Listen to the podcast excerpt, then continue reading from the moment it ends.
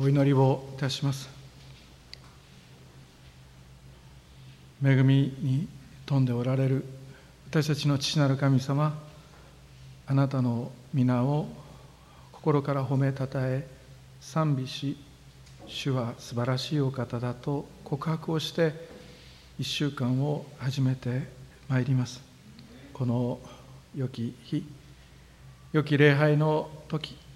あなたがどうぞ私たちの心に触れていてくださり傷ついたところがあれば癒しまた高ぶったところがあればへり下らせ。主よあなたが私たちの魂に触れまた私たちを陶器師として形を整えてくださいますようにとお祈りをいたします。今週このままであれば人を傷つけてしまう棘を持っているものがあれば主よ陶器しよ。また主よあってはならないそうした神様へこみを覚えて神様ここに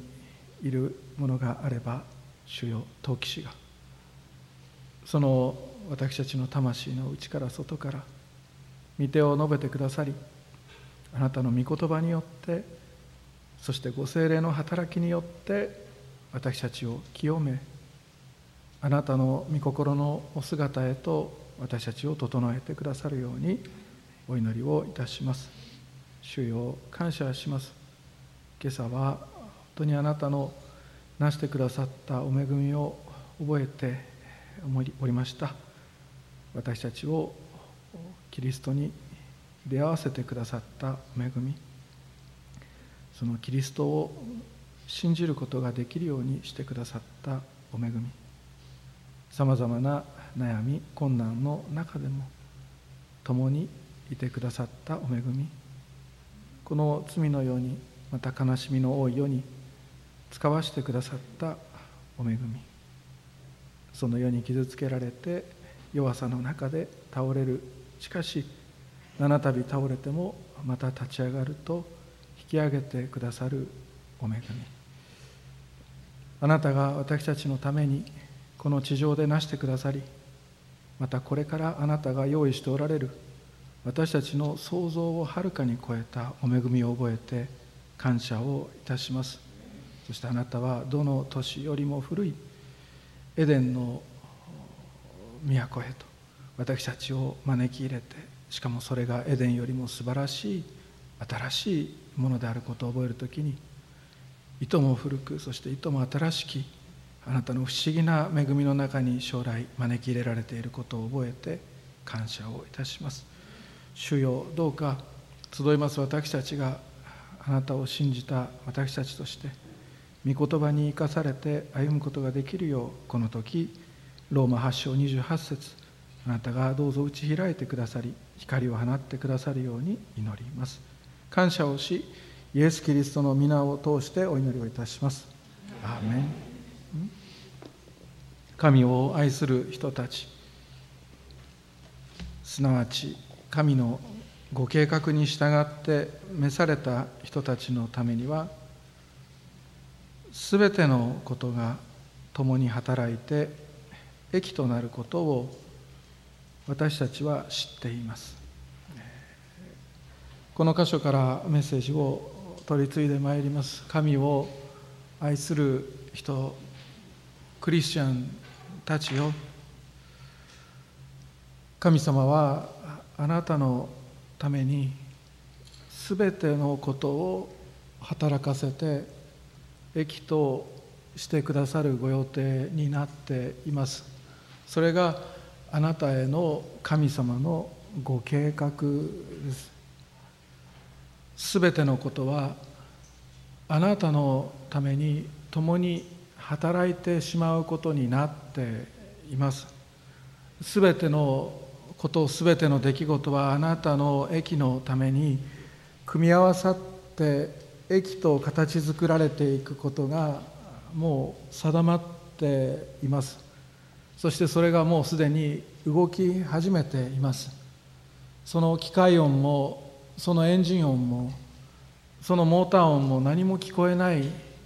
そのような中であってもしかし神の計画はあなたが生まれる前からいえあなたがこの地に形作られる前からいえそれは神がこの地のもといをお定めになるその前から神様はすでにご計画を起こして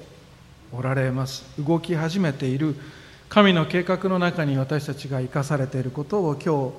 語ってまいります。あなたの人生のうちに起こるまた起きてしまったどんなことも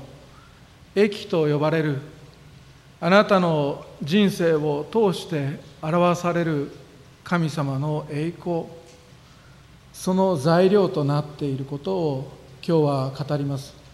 もしかすると皆さんの中にはそれを人生の中で振り返ってもうすでにご存知だと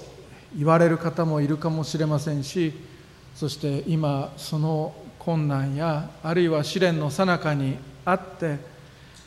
これが本当に益になるかどうかわからないままただ御言葉を信じる人たちもいるかもしれません。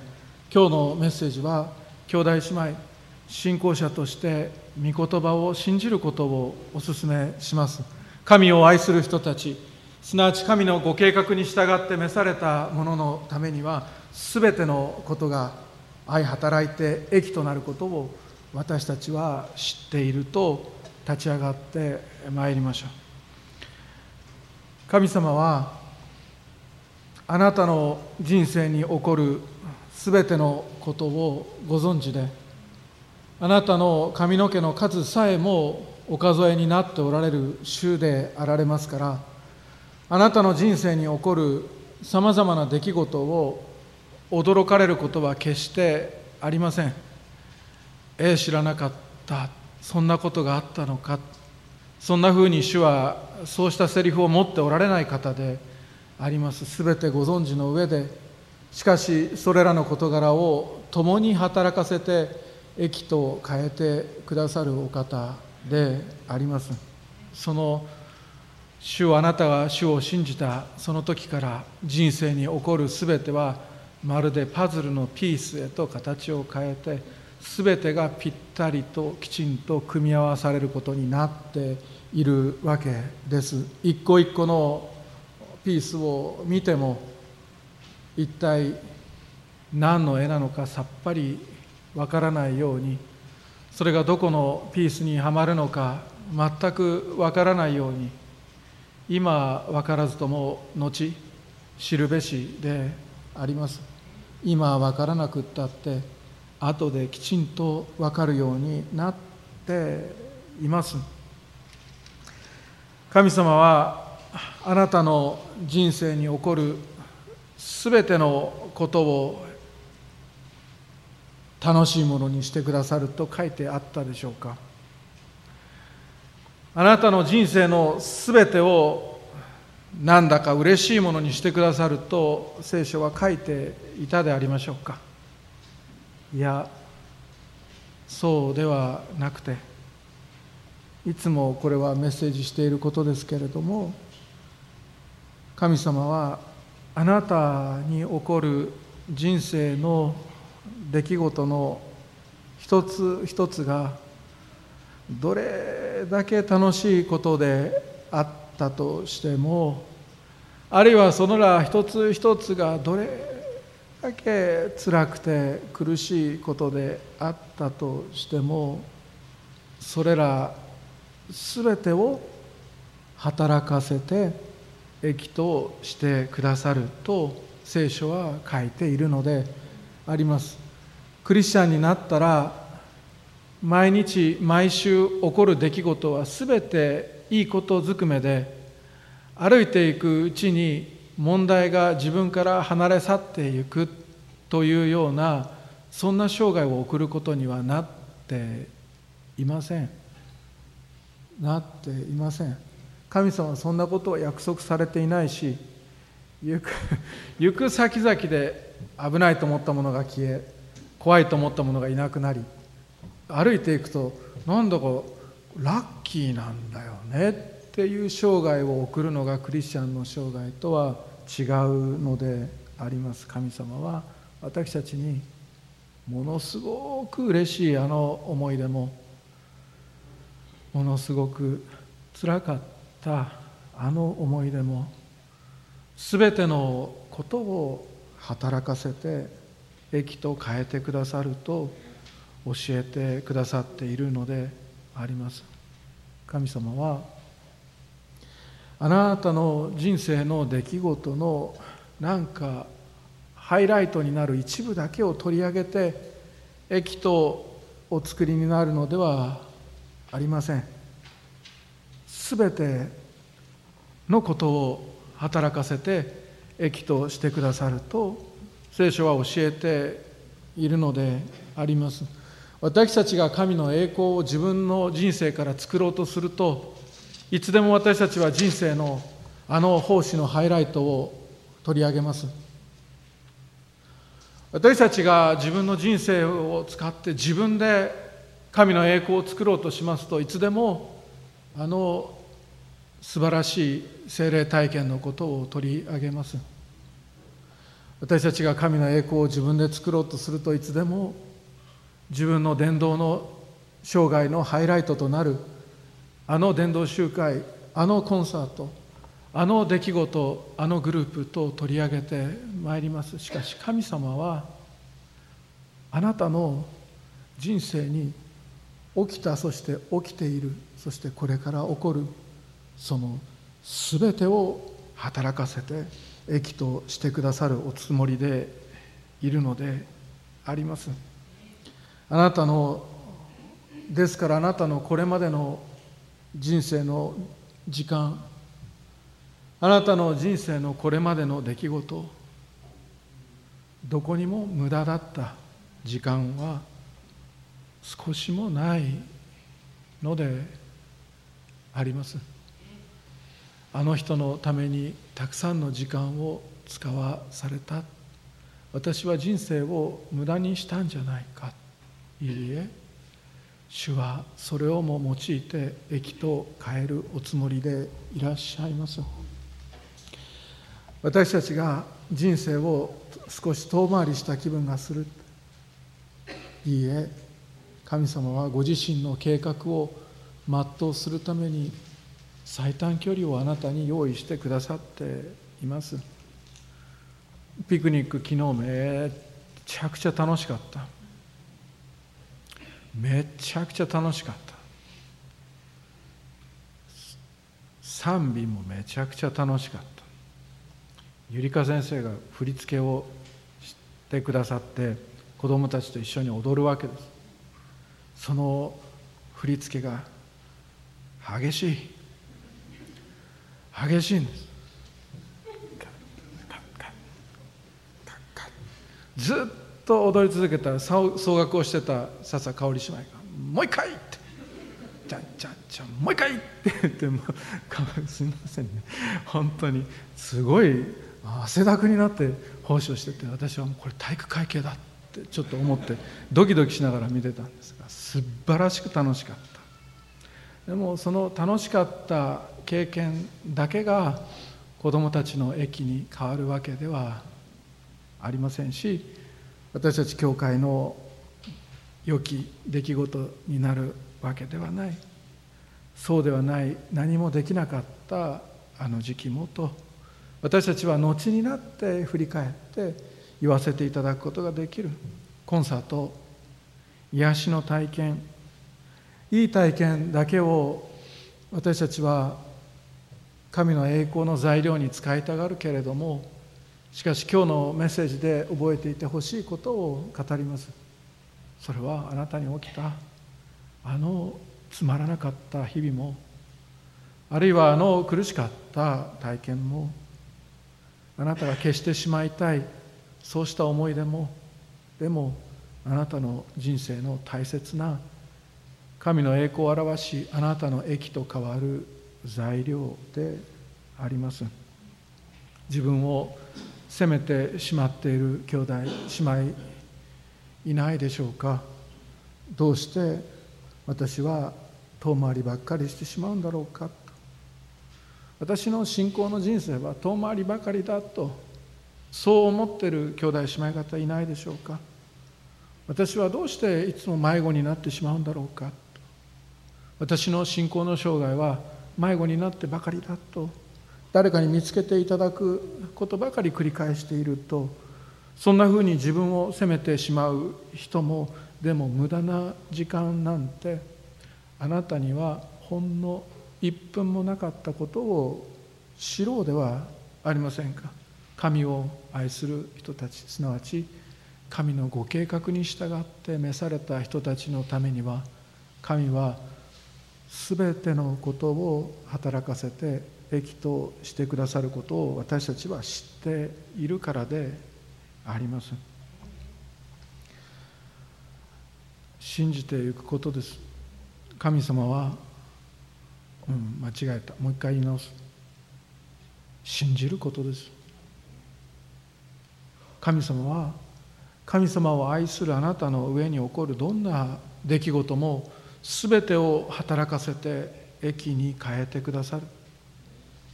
益なのだからよかったんだと最後には必ず言わせてくださるお方であります。兄弟姉妹の中にはさっきも申し上げた通りもうそれ実は体験してるんですって言える方々がもしかするとこの教会には多いかもしれない。そう思います。だから経験したから「アーメン」って言える人たちがこの中にいると思います。全てのこと愛働きて益となさアーメン。知ってるんですそれやったから。知ってるんです。もう体験したからって言える方いるでしょいるでしょでも今日は若い人たちを励ましたいと思ってこの講談に立たせていただいています。若いクリスチャンたちを励ましたいと思います。あるいはこれからクリスチャンになる人たちを励ましたいと思います。皆さんね経験したからアーメンと信じることはいいけどそして羨ましいと思うでしょ？素晴らしいことだと思いますよ。けれどそれが一番大事なことではありません。大切なことは分かってから信じるのではなく見ないで信じることです。汝我を見しによりて信じしかと。見ずに見ずして信ずる者は幸いなりと言われる御言葉を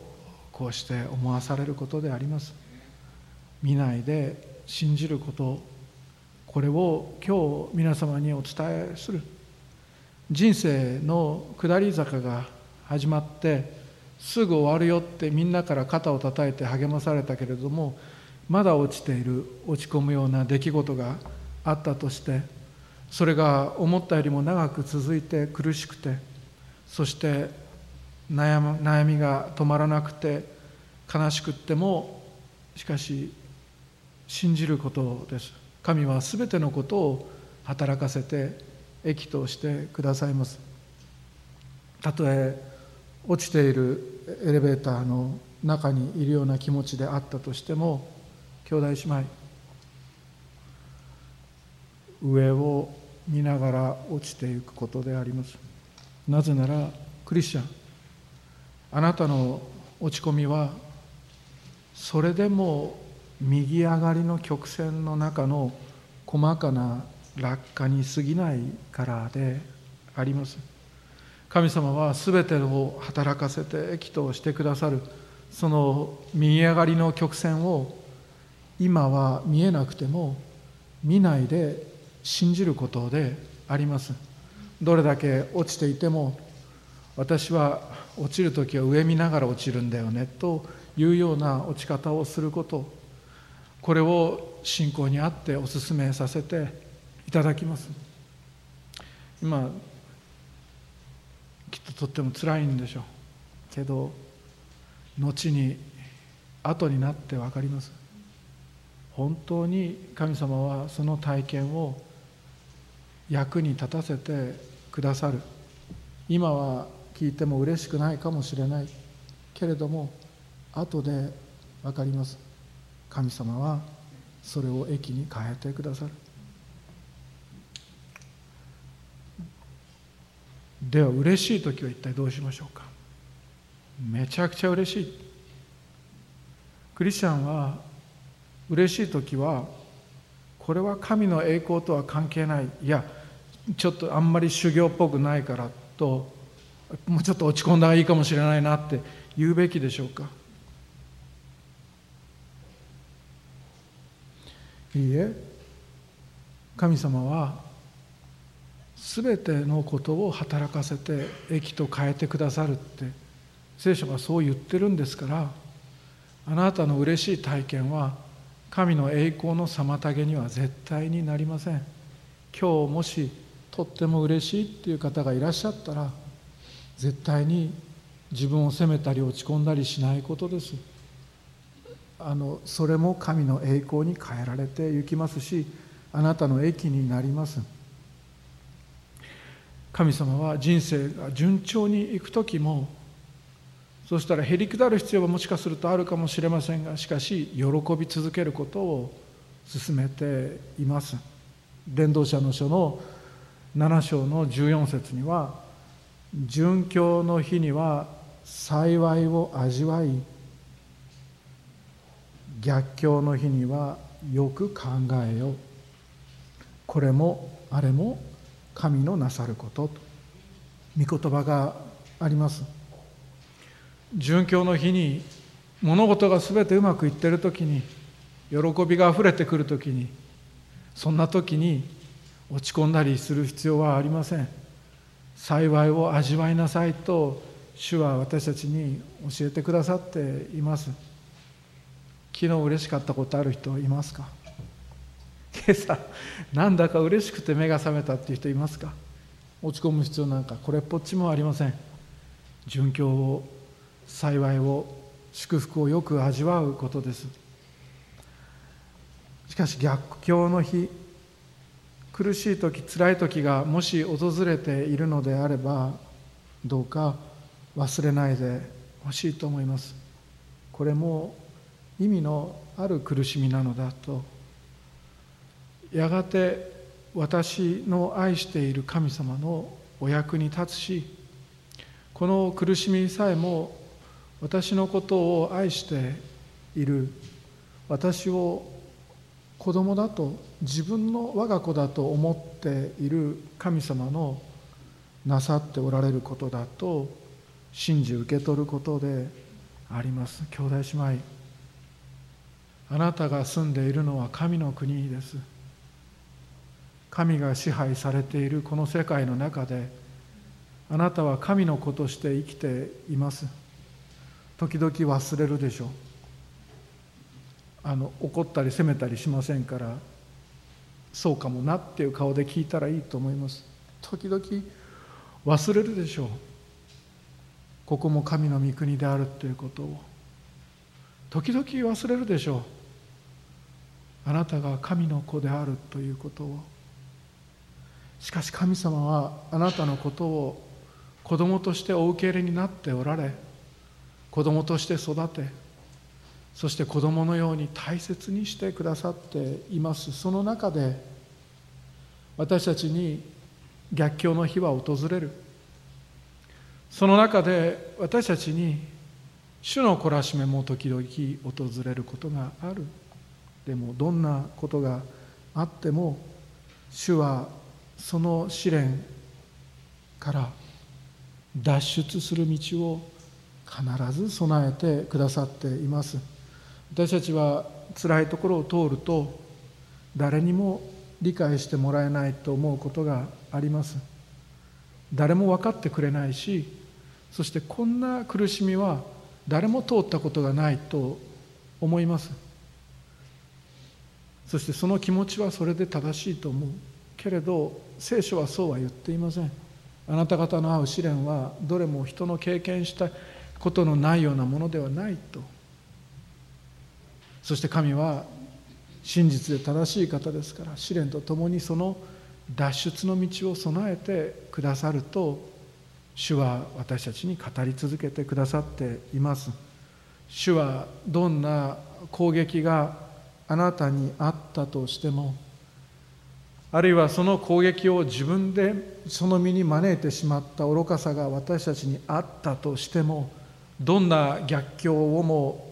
神の栄光に変えることがおできになる方であります。この全世界の創造主はこの全世界で最も力強い全能の主であられます。この世界で最も強いお方があなたのことを愛しておられ特別に扱っておられるのであります。この地球は大きいと人々は言います。そしてこの地球が含まれている太陽系も大きいと人々は言います。でもある人たちはさらに計算をしてその太陽系そしてそれを包むさまざまな銀河そしてその銀河の集合体そしてその宇宙のそのとにかく大きな大きな大きな大きなこの世界を私たちは計算することでありますけれどもしかしその外側よりも大きな主がその中にある小さな小さな地球という星の中にお作りになった小さな小さなあなたのことを愛しておられ特別に扱いあなたに起こる全ての出来事を益に変えようとしておられます。あなたの上に起こるどんなことだってその全てが働いて神の栄光に変えられてしまう。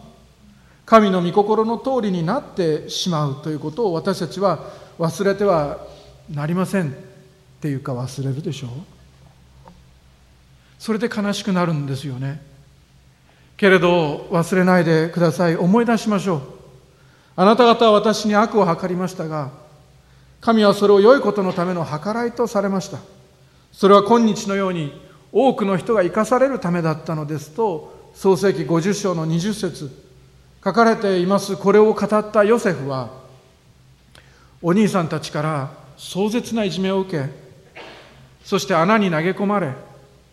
そして売り飛ばされた。しかしそれが彼を超大国に留学させることになり超大国で仕事をさせることになり超大国で就職させることになりそれがヨセフを超大国の第二の権力者にすることとなりそれがヨセフのお父さんをはじめ自分をいじめたお兄さんたちの命を大勢の命を守ることへとつながったのであります。ヨセフへの悪は良いことのための計らいと変わりました。神がそうされたのであります。あなたへのあの妬まれた出来事もあなたへの攻撃もあるいは今はあなたが穴の中から空を見上げるばかりでわからないのかもしれない。あなたが売り飛ばされたその先で辛いところを通っているのかもしれない。しかし神様は穴から出たあなたが祝福されそしてやがて人を助けそしてやがて救いに導くほどに強くなりそして空の鳥が巣を作るまでにあなたの中の信仰の神の国が巨大になっていくことをあなたが分かっていなくても神はご存知なのであります。それを信じることです。自分のことを偉そうに思うことにちょっと自信のない方たくさんいるかもしれませんが別にあなたのことを言ってるわけじゃない。神はあなたを用いてそのようにされるおつもりです。大胆に信じることです。私も使われる。私も用いられる。私も使わされる。私も成長する。私も変わる。私も素晴らしくなる。私も清くなる。私も賢くなる。私も私もと今日は立ち上がっていくことであります。いつも私たちでね。いつもは教会でねいつもは日本のキリスト教会でね語るようなそのメッセージが多いですけれどもしかし兄弟姉妹主はあなたという人を一人用いても主はご自身の計画をそしてご自身の栄光を表そうとしておられます。大胆に信じゆくことです。どんなにあなたの敵があなたを攻撃してもあるいは神様の栄光をあなたの敵が妨げようとしても人はその努力に反して神の計画の成就に関わってしまう。神に逆らったのにあなたを攻撃したのにしかしその人たちはその努力に反して神のご計画の成就に関わってしまい神が勝利を収めてしまうという事柄は聖書の中に幾度も幾度も出てくる私たちへの教訓であります。一つはあなたへの呪いが祝福の言葉になぜか変わってしまうことを通してもそうです。またもう一つは呪いと攻撃そのものがたとえ祝福の言葉に変わることがなくてもそれすら神様のご計画通りとなってしまうということを通して神の栄光とあなたの益は現れてゆくのであります。民数記の22章から24章をぜひさっと見通して読み通してみてください。祈りのテキストにも同じこと書きました。私たちはね丁寧に丁寧に一節ずつ聖書を読むことすごく大事です。そして一節ずつこれがどういうことを意味しているのか前後から学んでいくことってとっても大事です。でも時々クリスチャン私たちはさっと聖書を読み通していくことも求められています。ざっと読んでみてください。民数記22章から24章の聖書の中にモアブという国の王様がイスラエルを乗ろうと決めるところが出てきます。イスラエルを呪って消してしまおうと思うところが出てくる。そのために必要なのは、まあ、軍事もそうだけれどもしかしながらこれは呪いをかけることだなと。そういうふうに気づきそして占い料を渡して呪いをかけてくれとバラムという預言者にお願いをするところが出てきます。イスラエルを消すということはイスラエルから生まれるイエス様を消すということです。イエス様を消すということはイスラエルの救いのみならず私たちの救いのチャンスも一瞬にして消えてしまうということです。そしてそれは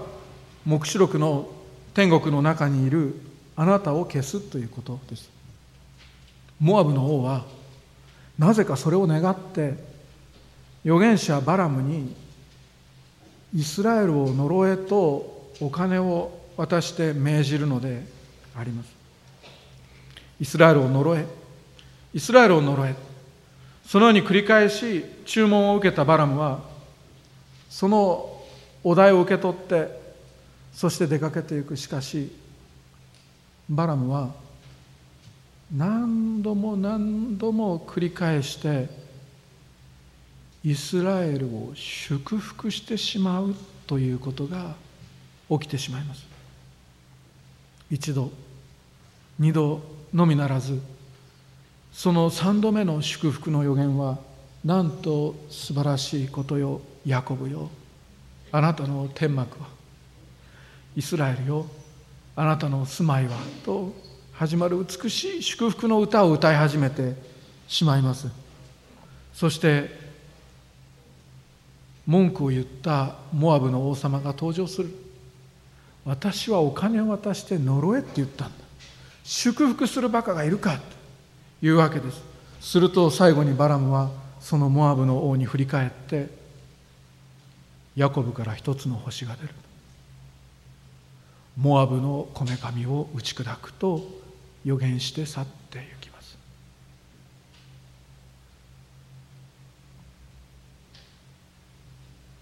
あなたになされるはずのさまざまな呪いが祝福へと変わる。神様にはそれをすることがおできになります。果たしてイスラエルはそのモアブの王とバラムのやり取りを知っていたんでしょうか？イスラエルは何も知らないままです。戦いもせず逃げる準備もしない。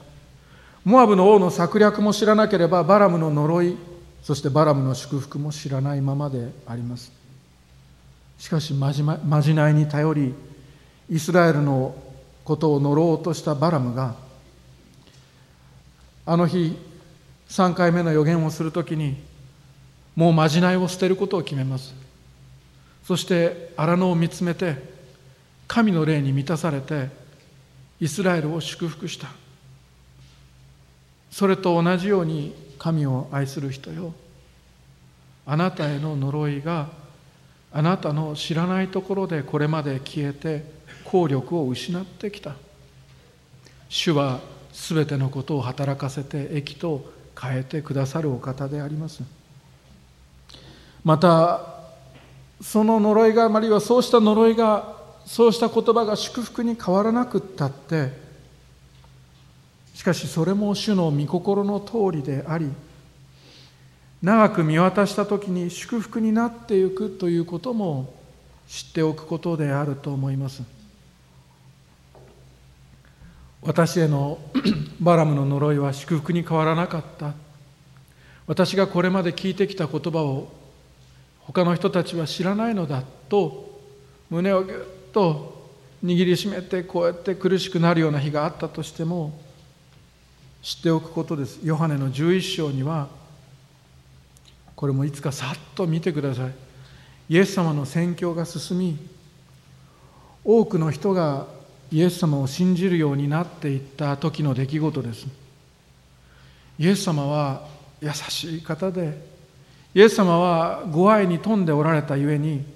イエス様を信じる人たちもこの神の愛を知るようになっていった。すると最初たちは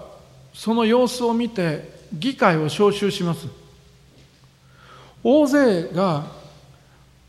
それぞれ口々に言ったんでしょう。このままではいけないというわけです。私たちは何をしているんだと。このまま放っておいたらローマ帝国がイスラエル侵略に来る。あのイエスの弟子たちが増えたら優しい人たちばっかりになっちゃうじゃないか放っておかず捕まえようっていうふうにして話したかもしれませんね。ところが罪のないお方であられたイエス様は法的にも罪を犯したことがなく倫理的にも罪を犯したことがなく立法においても宗教的にも罪を犯したことがなく全てにおいて罪のないイエス様を罰する術を誰も持っていなかったので議論がずっと会議が続いていくわけです。罪のない人を罰したりすることあるいは命をその命を取ったりすることは旧約聖書に禁じられていることです。いろいろなところで禁じられていますけれども一つは信玄の17章の15節にも書かれています。正しいものを悪いと言ったり悪いものを正しいというものを主は忌み嫌われる。その両方を忌み嫌われるって信玄には書かれていますよね。するとその時大祭司であったカヤパがあなた方は何も分かっていないと声を発します。マイクをさっと握ってあなた方は何も分かっていないと大声で言うわけであります。すると議会は静まりカヤパの声だけが響いていきます。一人の人が民に代わって死んで国民全体が滅びないで済む方が自分たちにとって得策であることを考えていないと。一人の人が国民が滅びるよりも一人の人が死んでそれがなしになるんだったらそっちの方が得策これアドバンテージっていうことですがそっちの方がいいそういうことをあなたたちは考えていない。ギリシャ語だと計算に入れていないっていう意味のことそういうことまで計算したことないだろうっていうわけであります。言ったことはこうです。ローマが入ってきてそしてイエスの影響を受けたイスラエル人たちを滅ぼすよりもイエス一人を殺す方が得策だろうという恐ろしい言葉が議会に響き渡るのであります。イエス様への呪いの言葉が響きました。そしてこれはしばらく経ってもずっと経ってもなんとこの財祭司はこの祝福の言葉へと変えることをしない。この呪いの言葉はずっと呪いのまま響き続けるわけであります。しかしその次の説にはこう書かれていました。このことは彼が自分から言ったのではなかった。彼はその年の大祭司であったのでイエスが国民のために死のうとしておられることまたただ国民のためだけではなく散らされている神の子たちを一つに集めるためにも死のうとしておられることを予言したのであると書かれている。大祭司はイスラエルがローマに滅ぼされるのを防ぐためにイエスが死ねばいいと言ったつもりでありましたけれどもしかしその呪いの言葉は実は神様が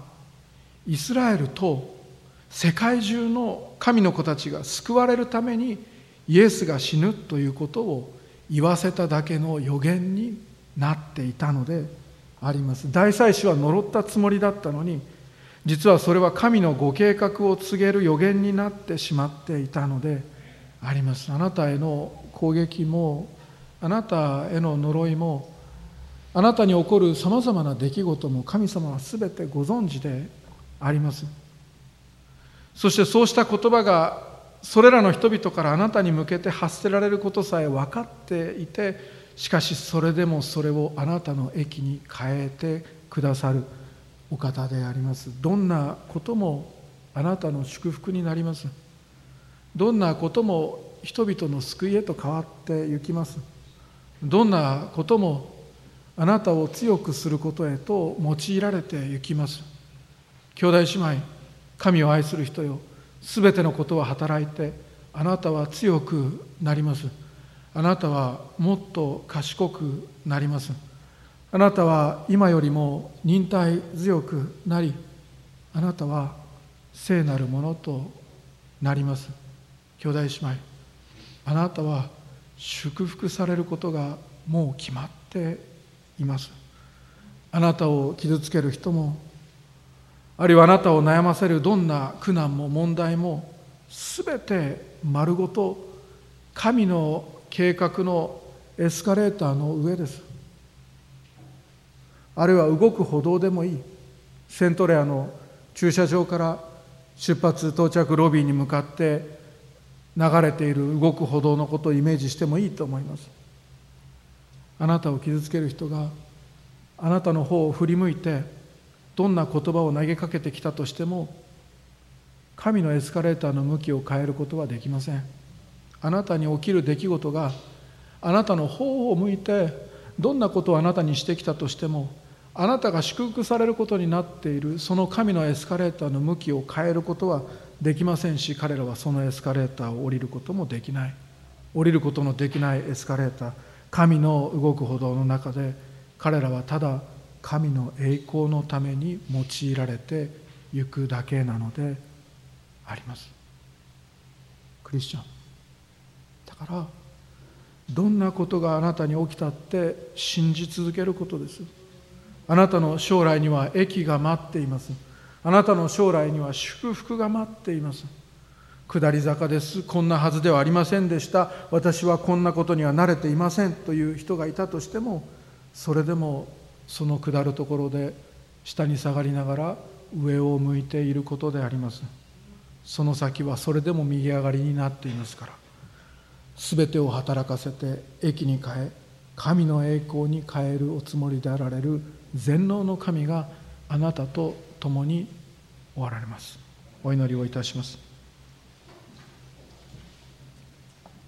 天のお父様皆をあがめます。人生の中で問題があると私たちは自分の人生のこの先も真っ暗闇に見えてしまい先が見えなくなりますけれども神を愛する人には神はご計画をお持ちで私たちの道を備えておられることを今日聞きました。あるいはたとえ道が本当になかったとしても神は荒野に道を設け道なきところに道をお作りになるお方であることを私たちは知っています。ですから今日信じて告白します。神は神を愛する人を祝福されます。そして私は祝福されています。人から嫌われていたとしても神様に愛されています。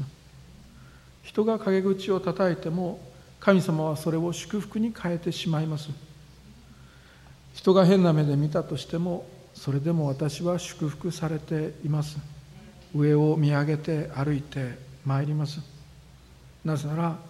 クリスチャンにとっての祝福の定義は人気でもなく富でもなくあるいはさまざまな人々が良いという多数決で決まる出来事でもないからです。私にとっての祝福の定義は神の計画が私にあるか否かなのですから私の人生を通して主が全てを働かせて益と変えそして神のご栄光に変えてくださることを今日信じて歩んでまいります。主よ立ち上がらせてください。主よどうぞ喜ばせてください。私は今日も祝福されています。イエス・キリストの皆によってお祈りいたします。アメン。